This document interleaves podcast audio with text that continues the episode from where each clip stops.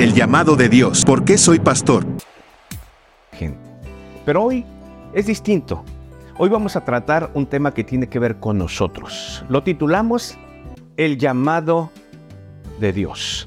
¿Por qué algunos son pastores, ministros, predicadores? ¿Por qué otros no? ¿Qué es el llamado de Dios en todo esto? Es el tema que quiero tratar. Yo estoy por cumplir 38 años de haber sido llamado por Dios. Ese llamamiento es lo que conocemos comúnmente en el mundo como la vocación. Esto tiene que ver con Dios.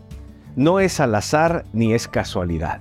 No es que a un joven, a un chico de pronto se le ocurrió y decir, Simón, yo voy a ser pastor.